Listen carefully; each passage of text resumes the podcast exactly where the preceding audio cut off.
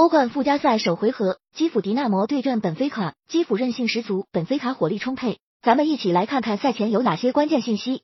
一、比赛在波兰中立场进行，基辅首个主场对阵费利巴切，入场观众为一万一千多人；第二个主场对阵格拉茨风暴，入场观众为六千多人。本场预计到场观众超过一万人。虽然中立场，但球队不缺支持。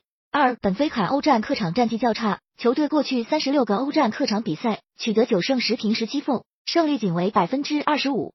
三，两队上赛季欧冠小组赛就分在同一个小组，结果本菲卡主场二比零取胜，客场零比零战平。两队此前四次欧冠交锋，本菲卡一球不失。四，基辅在欧冠中十四次对阵葡萄牙球队，结果三胜三平八负，败率高达百分之五十七，其中主场一胜三平三负，败率百分之四十三。五，本菲卡共六次在欧冠中对阵乌克兰球队，结果四胜一平一负，胜率百分之六十七。其中客场二胜一平不败，胜率百分之六十七。六，基辅阵中少数国内球员及大部分外援已经离开球队，球队实力大幅下滑。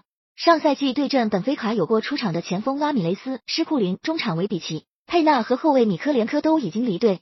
七，本菲卡休赛期失去了头号射手努涅斯、边锋埃弗顿两名主力，球队引进了阿贾克斯边锋内雷斯荷塘中场费尔南德斯、科林蒂安中卫维克托、布拉格斯拉维亚右边卫巴哈。博阿维斯塔前锋穆萨、蒙彼利埃左边卫里斯蒂奇等人，整体实力不降反升。